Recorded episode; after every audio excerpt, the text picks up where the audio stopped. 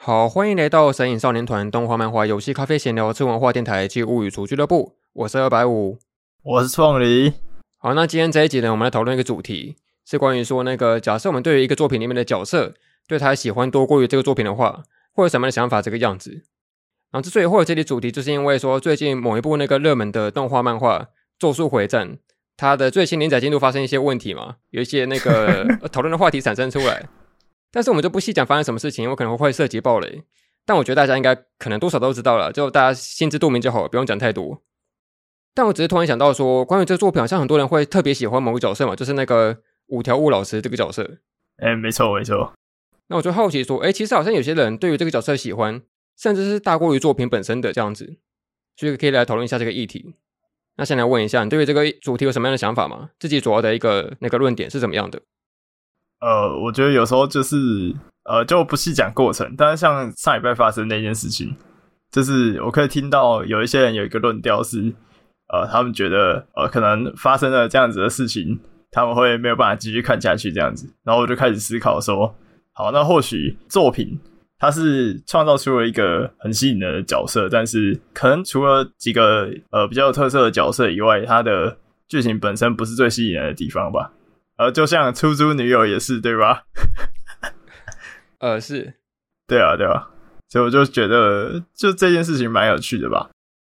像我自己也有蛮，也不能说蛮多，但是也有一些这样的经验。就有时候就是特别喜欢某个角色而已，然后作品本身其实就是还好，或者是稍微喜欢，然后但是可能对某个角色就执念比较强那样子。我记得我以前看过一个。它是 Galgame 改编的动画，叫做《大图书馆的牧羊人》。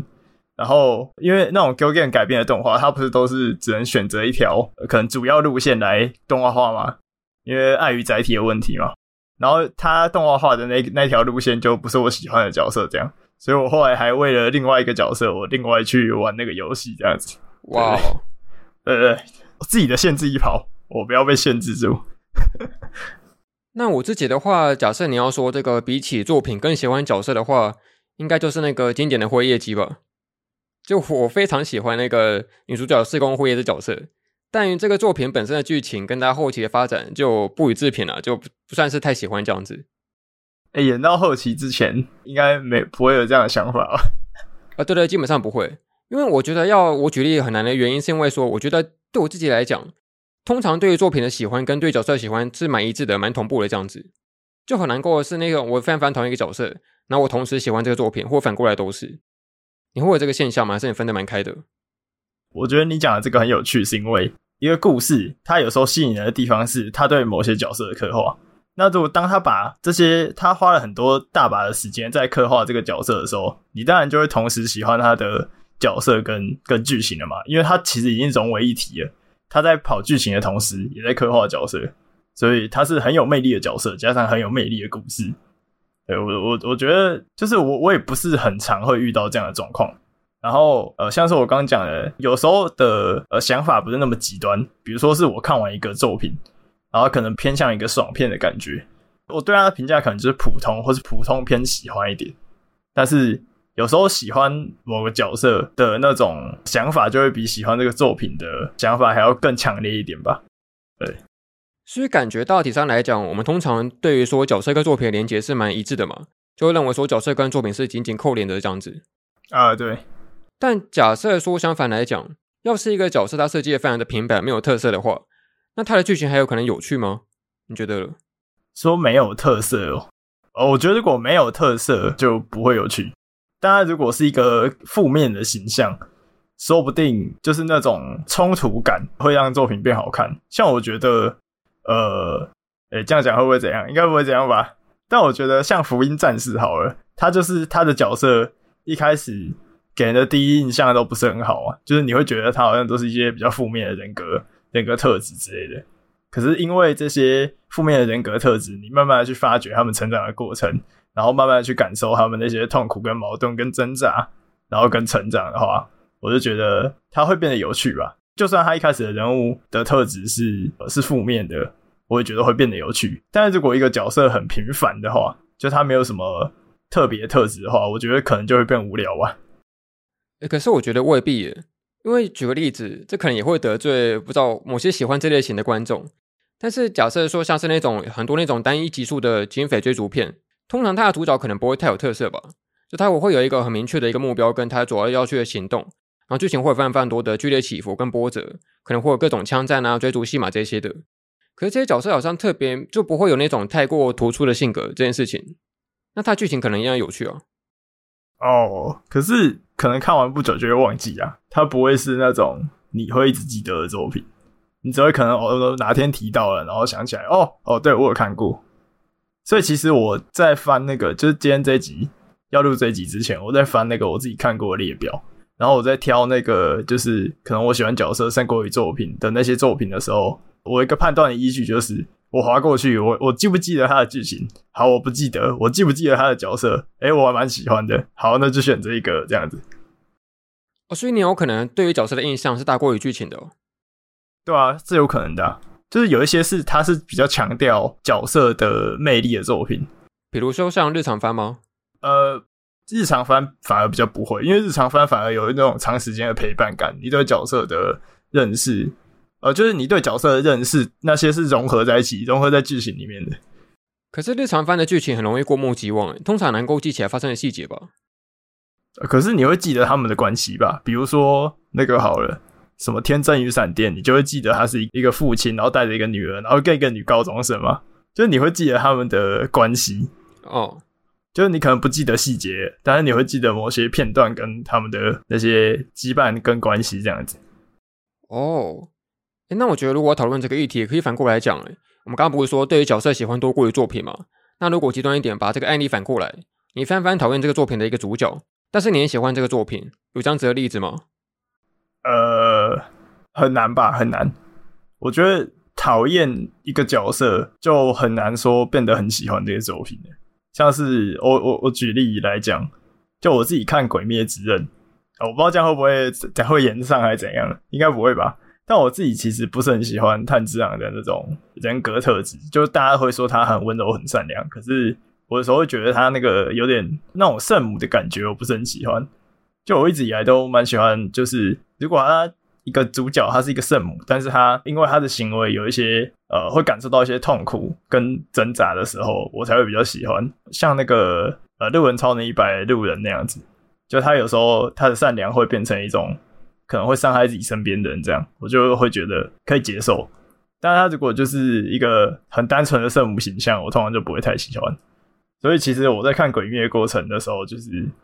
我一直很受，就不堪其扰。就是每次那个炭治郎他要可能原谅他对手的时候，我就会觉得很受不了。所以其实整个《鬼灭之刃》，我没有，就我觉得他战斗很精彩，然后呃几个配角我也蛮喜欢，就什么善意一之助我也蛮喜欢的。但是我就是不是太喜欢炭治郎，所以其实我没有办法说到真的很喜欢这个作品，可能就顶多普通，对，就这样。那如果同样的剧情换一个主角来演的话，你可能就会喜欢是吗？哦，我觉得有可能是有机会的，因为如果是其他的角色来当主角的话，就说不定他会有比较多的可能性啊，就他的改变什么的，我觉得就会可能会让我更喜欢一点，就是比较不会有那种看的过程一直受到 受到某种困扰的感觉。哎，但是这个例子我举得出来耶，呃，最经典就是那个航海王吧。就我可能未必同意说鲁夫那种横冲直撞，然后有勇无谋的那种性格，但是他他在前期至少有非常非常多那种名场面的设计，跟一些画面上的表现，跟一些剧情上面的张力，其实会让我感动到哭诶，有些时候，但是我可能未必同意他的性格，但是我喜欢这个剧情。哦，那我觉得针对今天这个主题，我觉得可以讨论说，为什么会对于这个这件事情，就对于角色喜欢多过于作品这件事情，会有所疑虑，会觉得好像不太对劲的这个感觉会为什么会出现这样子？有想法吗？呃呃，讲个题外话，就是我觉得这种情况是不是比较容易发生在那种呃，我我觉得我我认为是比较容易发生在那种战斗的作品上面吧。就像我刚列了一大串的，就是我，有这种感觉的作品，可能像是 K 啊，或是呃 Recreator 之类的。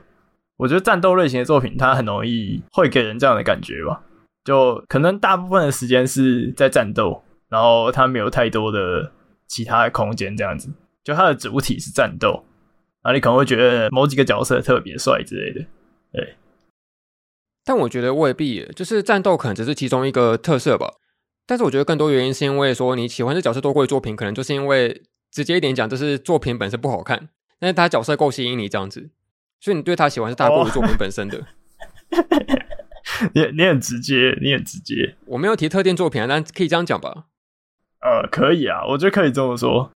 就他最吸引你的不是剧情啊，所以你才会去注意其他东西，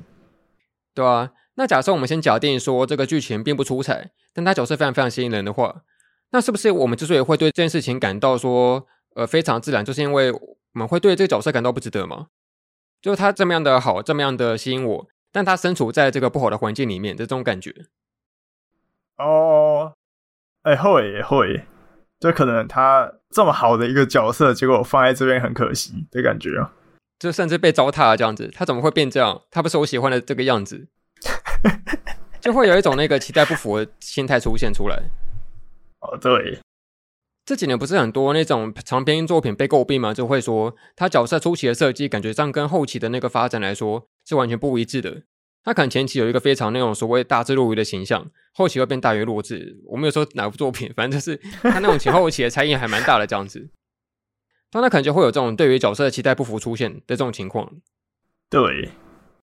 所以我觉得很多时候喜欢这角色的人，呃，会想出一个应对方法，就是他自己做所谓的那个二创嘛。他可以脱离这个作品的本身，为这个角色创造出一个新的舞台，这样子，自己新的世界观，自己新的人物情节跟设计，这样子，他就会一个二创的作品出现，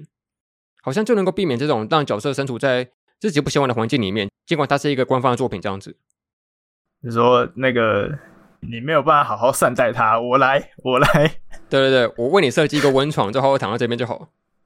诶，对，好，好像真的有这样。但是好像近年来，就是不是有个词叫做那个 OOC 吗？就是指称说有些二创作品，它的那个角色的设计跟作者原本原先想的那个设计是不符合的，这样子，它会有一些冲突跟矛盾产生出来。好像有，好像有看到。诶，对啊，对啊。那好像假设这个情况发生的话，很难够定义说到底是谁对于这个角色的认知是正确的，他有这个正当性存在吗？就好像我们的确会说，作者就是这个角色的设计者嘛，他的那个呃衣食父母这样子，他就是他创造出来的角色。但假设大多数读者都认为说这角色偏离了自己对于这个角色前后期的这个期待的话，那还能够维持这个这个正当性存在吗？你觉得？你讲的这段让我想到那个，就不是有人会讲说什么啊？随便讲好了，比如说会会觉得某个作者你懂个屁什么什么 作品这样子，J.K. 罗琳懂个屁哈利波特这样。哎哎，对对对，没错，哎。嗯，我觉得就是可以分开来吧，就讲什么 OOC 或是做二创也好，就我觉得每个人可以决定这些角色在他们心中会是什么样子啊，我觉得完全是可以的。因为如果作者他创造的是一个正史，好了，你有资格对于这个正史的发展不满意啊，你你有资格去想要去补充这个角色的其他的一些内容吧，我是觉得是 OK 的啊，对。哦，所以你认为说角色它其实并没有那么一定限定要是由作者所生产出来的，它有可能脱离出来，从这个作品脱颖而出这样子是吗？呃，对啊，对啊。这让我想到说，不是很多人都会引用那个评论家罗兰巴特的那个作者已死吗？他意思他大概就是说，那个我们对于作品的诠释不能够太过依赖说那个原作者他的生平经历这样子，你可以有自己的那个诠释方式，然后来讨论这个作品这样。那或许我们对于角色态度也可以是这样子嘛，就我们不用太依赖说。呃，作者对于这个角色的设计的诠释到底是不是绝对，到底是不是正当的这样子，我们可以对他有一个新一层的喜欢跟意见这样子。对，那我觉得可以更深入讨论说这个角色跟作品的关系，因为感觉上这只是感觉上了，是不是我们现在对于角色的这个重要性的注视度，是不是比以前来说越来越高的感觉啊？就以往对于角色的重视有那么高吗？好像大多数还是讨论说作品本身吧。呃，我觉得。就我觉得越现代的话，越有一种角色先于剧情的感觉吧。当然剧情也很重要，可是你要先有一个很吸引人的、比较能够吸引人目光的角色，才比较容易让人去接受你后面那个很好的剧情吧。所以我觉得现代，尤其是现在，就讲说资讯很发达，然后就所有的东西都要赶快的找到一个解释的理由的时候，那种呃迅速丢出一个角色。比如说这个角色他有某个特别特色或是个性的这一点，我觉得对现代的读者来讲很重要吧。就可能一进去就已经在找说这个角色的特色在哪里。所以很多的现在不是有很多什么圈圈同学、叉叉同学，他们就是很快的呃让你知道这个角色他的个性或是一些怪怪的癖好在哪里。你刚刚讲这让我脑中突然有一个画面出来，很像是那个婴儿在抓周的感觉。就我这边抓一把，哦，我今天是个傲娇角色这样子，然后可能另外抓一个，啊、对对对哦，我今天是什么病娇之类的，他就会一个很快的形象被设计出来。哎、欸，对对，呃，所以之前那个白五推我去看那个《耀动青春》嘛，我记得那时候看了只看了第一集的时候，我会跟他讲说，好像有点平淡，然后我还有点抓不到那个角色的特色在哪里。然后我后来就是仔细思考一下，感觉就是我被养坏了，就因为现在的作品很常常都是很快在作品开始不到。五分钟的时间就会告诉你这个角色的特色，所以我觉得有一点呃被养坏了。哎、确实是，因为我觉得说人设这件事情本来就很重要，因为它是一个观众认识这个角色最重要的一个途径嘛。可能大致什么价值观念、小至生活习惯都可以是一个人设的设计的包装这样子。没错，但是呃，我不知道我自己比较喜欢那种借由剧情推进，慢慢去喜欢上一个角色的感觉这样子。呃，比如说我昨天刚看一个电影，它是一个很老的电影，叫做那个《北非谍影》，它是那个以前的黑白片这样子。然后它故事大概是说，那个那时候在二战时期，那有很多那个欧洲人，他们想逃离说那个德国的控制嘛，他们就会大遥远的从那个欧洲那边一路跋涉到那个北非那个摩洛哥那个地方，然后想办法寻求一个庇护的途径，坐船到美国这样子。那当时因为那些那个地方其实还是一个由德国半控制的一个一个区域这样子。然后主角他是一个在当地很有名望的一个酒吧的一个老板。那他某天意外拿到了一个算是很无敌的一张那个通行证，他能够让所有的难民可以就有这通行证，呃，直接脱离那个那个地方，然后飞到美国去这样子。但是好巧不巧，他刚好遇到一个算是他以前一个不告而别的前女友，然后就会有一些旧情那个纠葛产生出来。然后其实那个电影刚开始的时候，我对于这个主角他有一个很明确的刻板印象，就是他是一个很算是有点偏向自私自利啊，不太去管别人的感受啊，比较偏中立的角色。但是你会借由这个剧情推进，越来越发现到说他其实是一个有自己内在的那种深刻的执着，然后有那些有情有义那种真性情的表现出来，会越越来越发现到这一点。所以我就很喜欢这种借由那个剧情的推进，慢慢去发掘到这个角色他有所谓的反差的性格，有所谓那个复杂的人物关系这件事情，我还蛮喜欢这个套路的。你知道我听完你的叙述，就是哎，就可以了解说为什么白五会喜欢福音战士。对啊，对啊，对啊，因为福音战士他的主要角色基本上刚开始设计都是一个很明显的性格嘛。呃，那个主角丁真是他就是一个很懦弱的角色，然后明利香他就很强势，然后连柏林就不会说话。但是你会借由那个各种剧情的推进，发现到说他们各自会有一些脆弱的部分，然后就会借由这个反差感，让这这个角色变得更立体、更复杂这样子。我就可以理解这种想法吧。当然，这样的表现就是我也我也是最喜欢的。但是我觉得，就是整个时代的趋势变成说，他必须很快的丢出一个可以抓住你眼球的个性，或是很快的告诉你说，哎、欸，这个人他就是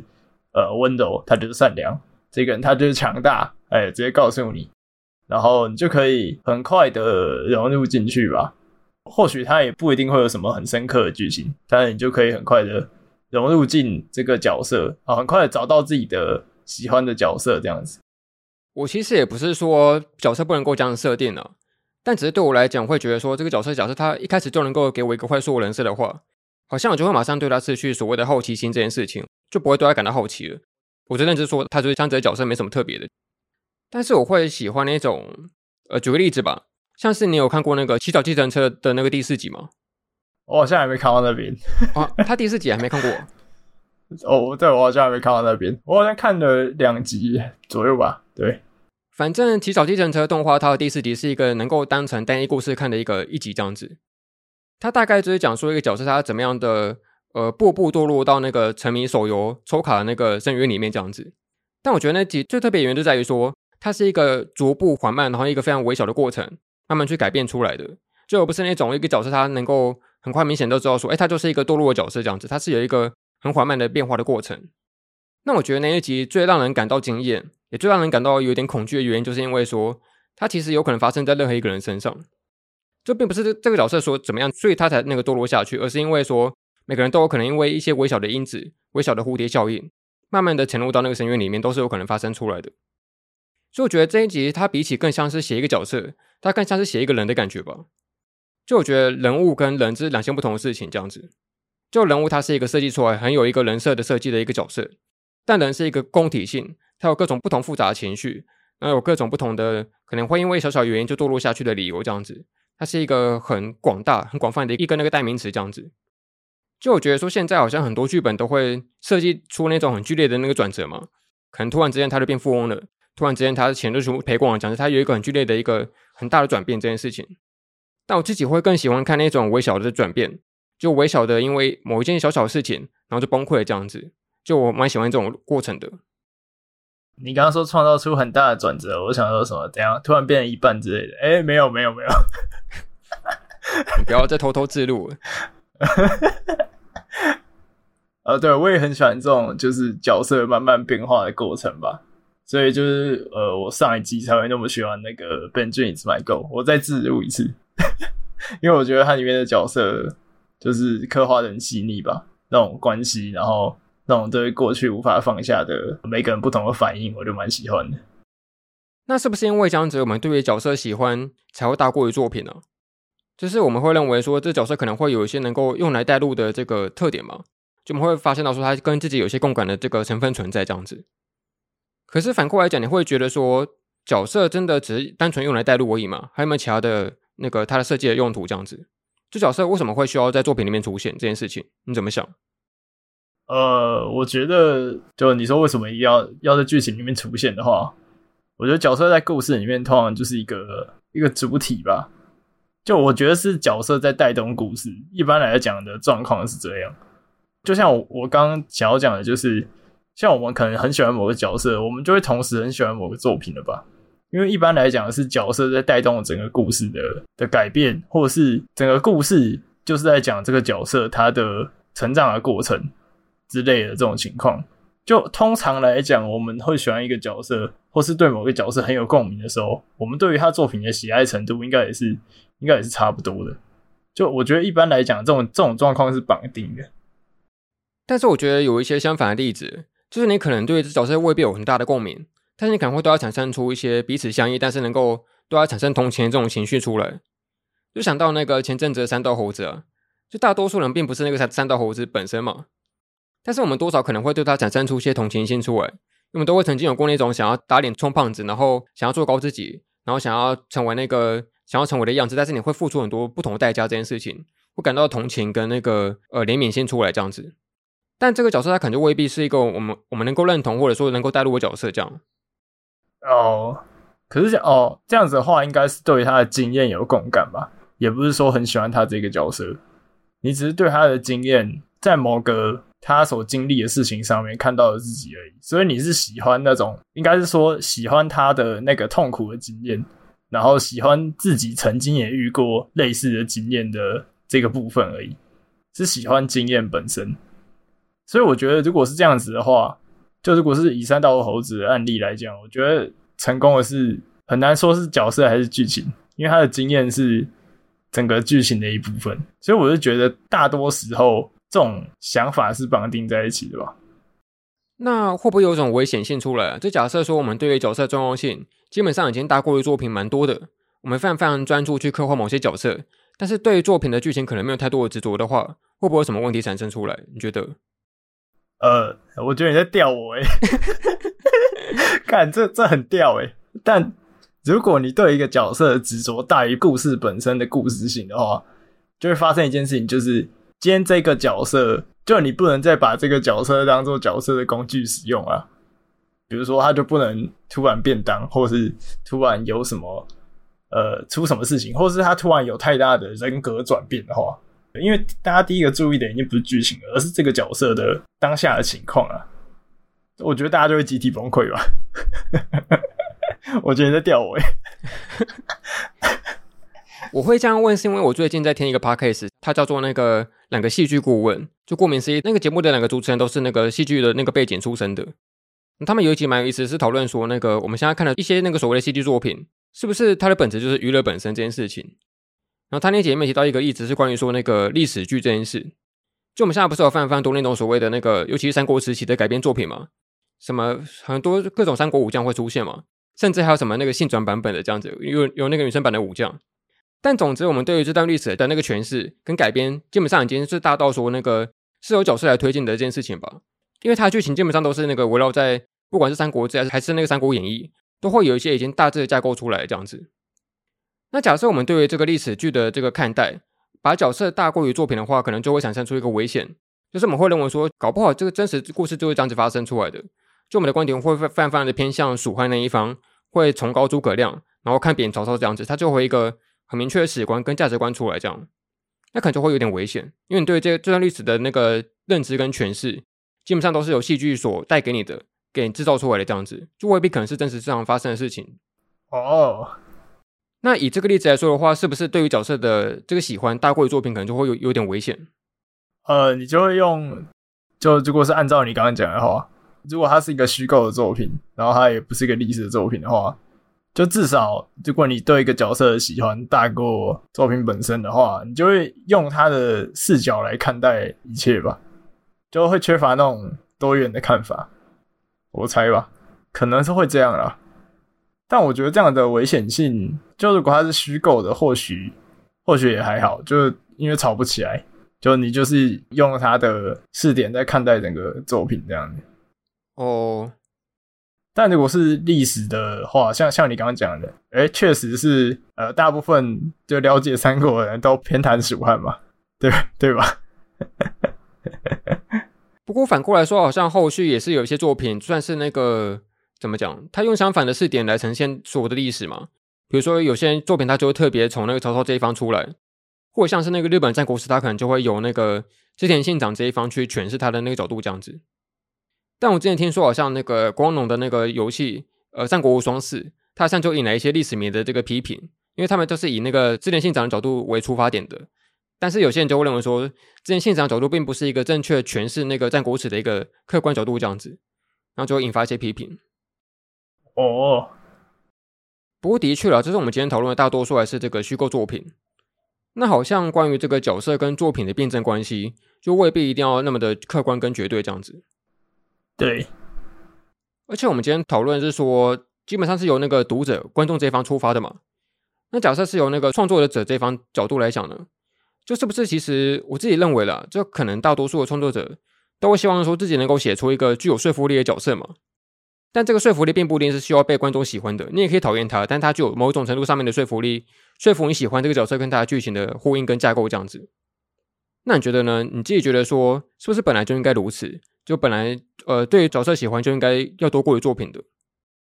我我觉得不是诶、但创造出讨喜的角色很好嘛，就就商业层面的，你的东西会很卖钱嘛，就可能出什么一番赏可以 可以放在 A 赏之类的，或是有有很多的周边可以卖得很好嘛。呃，像我不是很喜欢那个链锯人的，哦，他的翻译叫曾纪珍吧，台湾翻译，但是他的东西就卖得很好啊。就当然创造出一个讨喜的角色，就可以获得商业上的成功，没错。但我觉得他有时候会绊住作者本身去描写剧情的空间。比如说，你为了要让某一个角色成长的话，你必须要呃，可能发一个他的师傅的便当之类的，这样子才能让作品本身的剧情变好看。因为有这种深切的痛苦，或是。呃，比如说他是少女漫画好了，有这种深切的痛苦，然后感受到就是有人死在自己面前，他有时候才会有一种把这种悲愤，然后化为一种力量，然后去想要努力的变得更强，或者是变得更努力之类的。我觉得它是一个剧情里面的很重要的一部分。可是如果大家都很喜欢那个师傅的角色的话，这时候就会发生那个矛盾是，你变成说你很难让这个剧情按照你想要的方向走了。就因为你知道你，你觉得你已经被束缚住了，因为因为它很很有那种商业的价值，然后受到很很多人的爱戴，然后你就变成说你要用一个很可能很光荣的方式，或是你要去想尽各种办法，然后来处理这件事情吧。我们今天虽然一直必谈作品的名称，但好像一直讲的蛮明显的。我觉得我们都在讲同一个东西啊，他其实围了一直围绕他打转这样子。不过我们刚刚讲到那件事情，会让我想到说。那个进击的巨人，就作者炼山川，他基本上算是蛮大刀一砍的吧，就直接把很多自己喜欢的角色给那个哎杀掉，这样子发便当，但也好像没有因此影响到他的人气吧？就你要这样讲的话，我我觉得很多作品他发的便当都没有影响人气，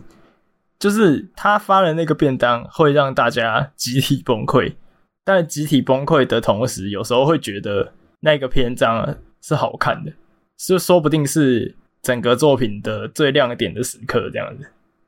那可能回到这边，就如果发便当不是问题的话，它会变成发便当的手法是一个问题。那我觉得它就会变成作者需要去考量的一个很，就他要把它设计的很好嘛。就他可能本来是不用想这个事的，他可能本来创造出来就是一个要以一个剧情工具的角度来创造它。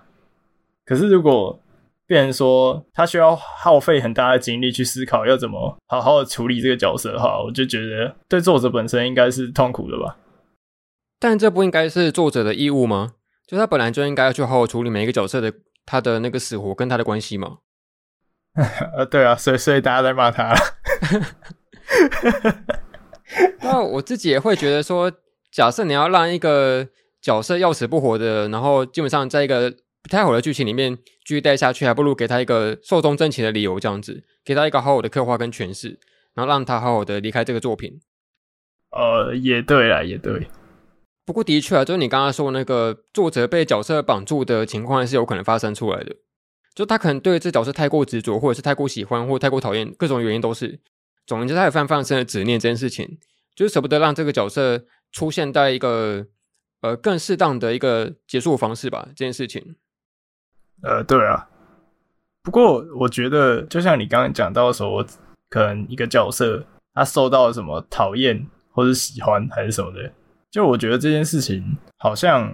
呃，因为因为像我觉得来自深渊，他就是创造出了很复杂的角色。我觉得如果一个角色他有呃很让人讨厌的一面，但是也有那种好像能让你认同、好像有共鸣的一面的话，就如果角色他是这么的复杂，我觉得好像就比较不会有这种痛苦的状况吧。就是他比较不需要去考量呃那些压力吧。那有没有一种最极端的情况？就是这个角色的复杂程度已经复杂到说，连作者都无法控制了。这作者已经想不到该怎么让这个角色继续进行下去这件事情，因为他的角色的深度实在太过复杂，太过呃不同的面向这件事情，是不是有可能让这个角色难以在这个作品里面进进行下去这件事情？作者可能就写不下去之类的。你说突然就什么断根之类不写干？呃，对对对，因为我不知道，因为有些。作者他可能之所以会没有灵感写不下去，就是因为他不知道该怎么让这角色继续发展他的剧情嘛。哦，oh. 对啊，这假设我们刚刚前面讨论过，就是说那个呃，我们先假设作者的那个剧情基本上都是由角色来推动的话，那角色他的性格跟他的价值观跟他的行动动机要怎么样扣连起来，就是一个很大的的那个问题嘛。要怎么做这件事情？对，就像你刚刚讲到那个什么长篇的作品，很容易前后对不上啊。对啊。对不上的状况是不是就是他必须继续画下去？可是他有点不知道怎么处理这个心态的转变呢？对，因为我们刚刚前面提过说，那个作者已死，就是我们会假定说，不要把作者生平太跟那个作品本身连接太紧密这样子。那有可能就是因为说，基本上一个作者他创作出各种不同的角色，可能有些角色会很像作者，啊，有些其实其实不太像，有些偏离蛮远的。那有些搞不好跟作者特别像角色，就会特别难去处理它。因为我们就会把它假设它是跟那个作者特别接近的，然后特别想象是一体的这样子。那相反来说，假设他那个呃作者的那个角色，他设计出来跟作者并不太相像的话，那或许就能够更客观的然后来看待他的跟作品的这个关系这样子。你你这样一提的话，我会想到说，就现在不是大家都在笑那个出租女友还没有完结吗？哦，然后什么很水怎么样的？但是我有点怀疑说，就是或许。作者在创作的时候，他把自己的一部分的想法，或是他自己个人的一部分放到河野里面了，就是有那种有那种有点情感洁癖的感觉啊，所以所以他一直没有办法让这个作品好好的完结啊。哦，不得而知啊，因为我们毕竟不是作者嘛，但是有可能有这个可能性。对啊，但是我觉得就是蛮有可能的。那就回到我们今天这个主题吧。你自己会对于说这个对角色喜欢多过于作品这件事情有什么样的新新的想法吗？在讨论之后，我觉得 好像没有办法解决啊。就如果真的要说要去解决这件事情的话，那要怎么解决？就是可能没有那么喜欢那个角色吧，还是怎样？我觉得可能就只能从心态上调试吧。就是你要你要知道，就是就算你很喜欢这个角色，他还是别人的孩子，你没有办法控制他的一切，这样子。没有，我我觉得这个程度没有夸张到我们之前讨论过那个纸性恋那个程度了。就我觉得这个喜欢只是单纯在于说那个角色跟作品的比较而已。但我觉得概念就是这样，就是你你要知道说，你可能喜欢这个角色，但剧情终究是别人在控制，欸，你没有办法。就是如果真的发生什么事，你也只能去接受吧。我就会这样觉得。就当然你有资格生气，但是但是也没办法。哎，哎，那我觉得这个事情蛮有意思的。就怎么会就是因为那个剧情的作品，它那个发展不符合自己的期待，然后反而对于角色的喜欢是有所影响的这件事情，会有发生过这样这样子的案例吗？就剧情的好坏会影响自己对角色的喜欢吗？会会吧，会吧。但也是有些人，他们只是喜欢，只是喜欢，他们只是单纯讨厌这个剧剧情而已啊，就依然喜欢这个角色，尽管他可能被那个作者搞烂了这样子。哦，好像也是哦，好像也是，也没有看到说可能剧情写烂了就要抛售什么东西，好像也没有。对啊，那你觉得为什么会有这样子的现象产生出来，会有这样子的差别？就剧情会这么样的影响自己对角色的喜欢？呃，看有没有就是影响到这个角色本来的人格吧。就如果突然我们觉得剧情很烂，可能就角色他做出了一些不符合他呃本来的这个人设的一些行为这样子。那如果他故意用了一个剧情去恶心人之类的，哦，我知道我知道他拿谁当举例了，讲的这么抽象。比如说赖伟公治好了。就你可能本来很就是对于每个角色都不算太讨厌，但他如果突然有一天，他总总会在故事写到一半的时候，用一些手法恶心读者，然后就会让你觉得很不爽。就比如说，他会突然发某个角色便当，或者是他会突然让整个角色变得好像是在另外一个人一样。就你会觉得他可能前几话还那么深情，他可能下一话表现得像个渣男一样，你就会觉得那种感觉。特别的不爽，对，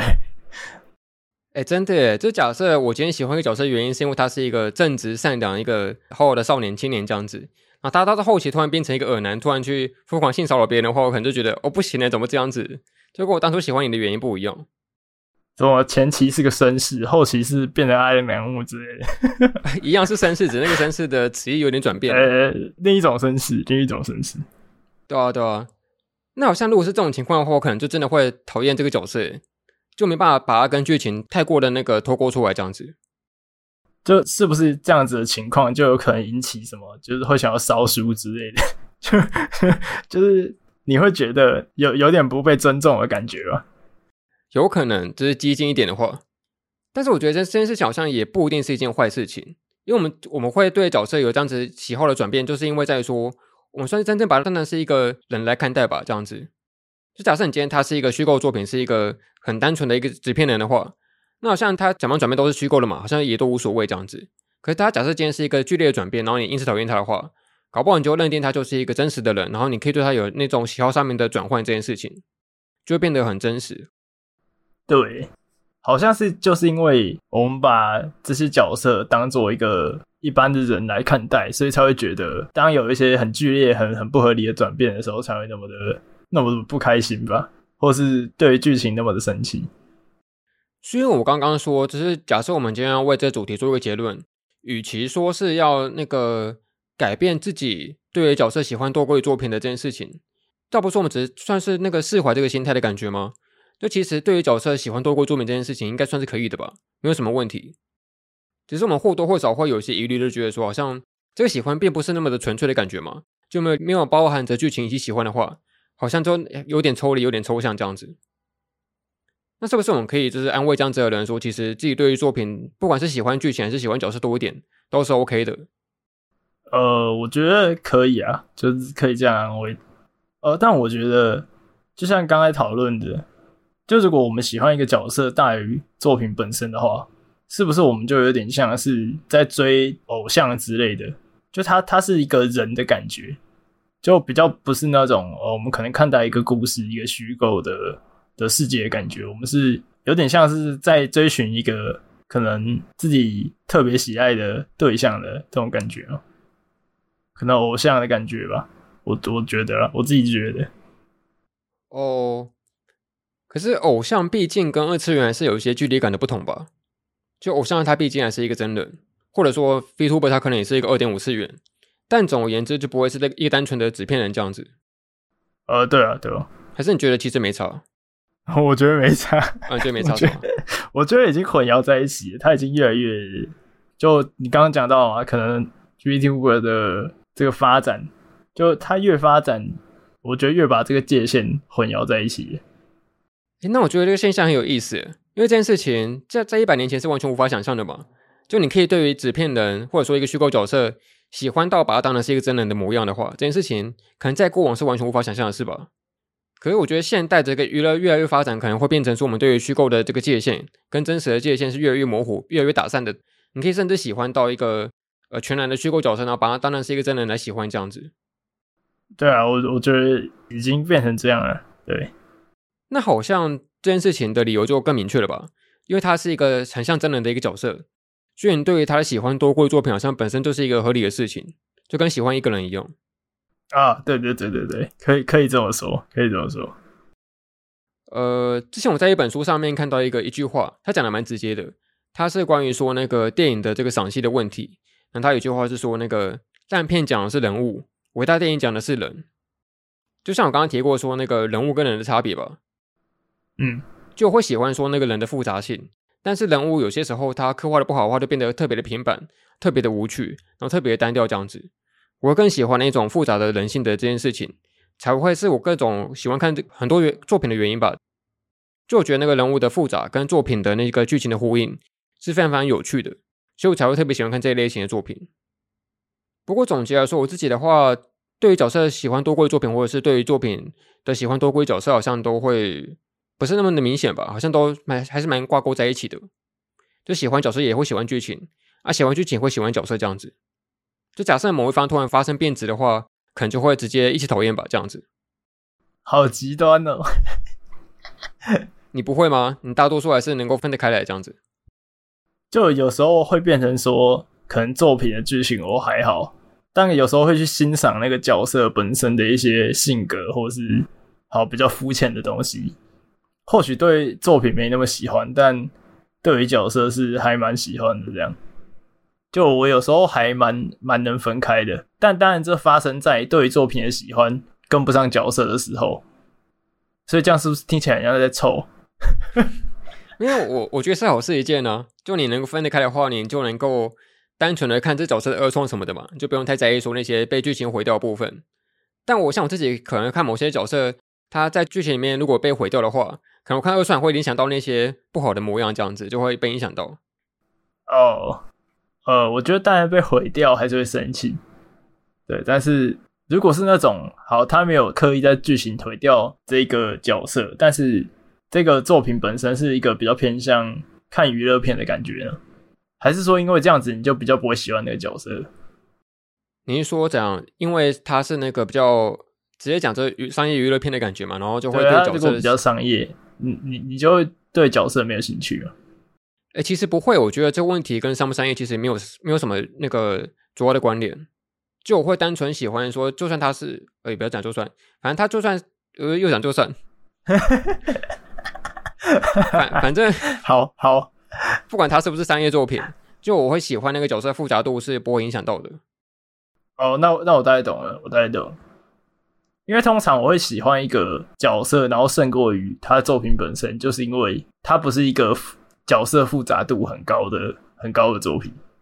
因为如果是角色复杂度很高的作品，他就直接被摆在那个地狱里的玫瑰花那边啊，他有什么理由不被我喜欢这个作品？对啊，所以常常有这种情况的作品，通常是一些对角色刻画没有到太深，然后他比较把重点着重在那种娱乐性上面的，我才会这样。哦，所以有些情况你反而会喜欢那些相对单纯的角色，是吗？呃，对，有时候啊，必须老实面对自己肤浅的一面。我们就经由今天这一集，算是更各自了解各自的喜好，这样子。呃，没错，没错。好，那在今天这一集节目的最后，我们算是来回答一个呃久违的、有过久违的收到了棉花糖的这个问题，然后也算是之所以会有这集原因吧，因为他有提到说那个可能等一下会爆一点关于说那个《咒术回战》最新漫画连载进度的那个雷，这样子。所以请大家如果还没有知道说最新那个发生什么事情的话，就直接跳到下一个时间轴吧，这样子。好，那我要念这个棉花糖了。嗯，他是说关于我们的上上集，就是 EP 五十一，我们聊那个自己喜欢的作品被别人讨厌的话该怎么办这个问题。然后针对这个呃主题回复我们这个棉花糖。然后他说我们这一集的结尾很棒。他说在我们最后那个有提到说，对于作品有同样的情绪就已经足够了，会吵起来其实只是那个想法不一样而已。不管是党争的选择或者是结局的偏好，只要站在同一边，肯定都是麻吉骂的这样子。然后他讲到，不知道两位主持人对于那个《咒术回战》第两百三十六话有什么看法？这样子。然后他自己的结论是，那个五条老师真的很强。然后还特别挂一个引号出来。然后他说，那个不过可以从那个宿儺乘以五条的对战看出，日本漫画连载的压力其实很大这件事情。好，那他首先问到说，那个对于《咒术回战》第两百三十六话有什么样的感想？刚我在舔嘴唇哦，我蓄势待发。你是想要说谎是不是？又舔嘴唇，忍了一整集啊，忍了一整集啊。OK，摩拳擦掌。哎、欸，对对对，对二三六有什么看法？哎、欸，其实老实讲，因为我做事是看动画啊，我我我其实没有看，就是后续的漫画的内容。但因为这件事情大家吵得不可开交，我有去看二三六，就是大家在吵架那一集。就我自己看下来，我我其实觉得。大家在生气的东西的话，呃，可能我对这个角色的爱没有那么深，因为当你对一个角色的爱很深的时候，你就会爱到说，你会有很多对他会有一些，就很像我们现实一样嘛。如果你很喜欢一个人，你就会有一些什么恋爱滤镜之类的，你就会把他想得很好。当然，你喜欢一个角色也是这样。如果如果你真的超爱这个角色，你一定会觉得他所有的优点都被放大，然后对，就是你会有一些想遐想啊，就是。比较往好的方面的，就是会喜欢他的整个人格什么的。但我觉得我去看完二三六，我我其实觉得没那么糟。我反而觉得他这个刻画，或是或是大家很生气的那个捧宿儺的点，就老实讲，我是可以接受的。我觉得，因为他本身是一个很强大的角色嘛，我觉得他会有这样的对于其他强者的孤独会有那种共感的话。就这件事情，我觉得是非常合理的，所以我反而觉得，就大家在生气的那一话，我觉得捧宿儺不是什么问题。我觉得这一话最大的问题还是他打输的方式，大家会有点不服气吧，就是觉得有点开挂，然后来解决他这样子。我觉得这个收的方式是不行的，但是我觉得他的在车上的那一整段跑马灯，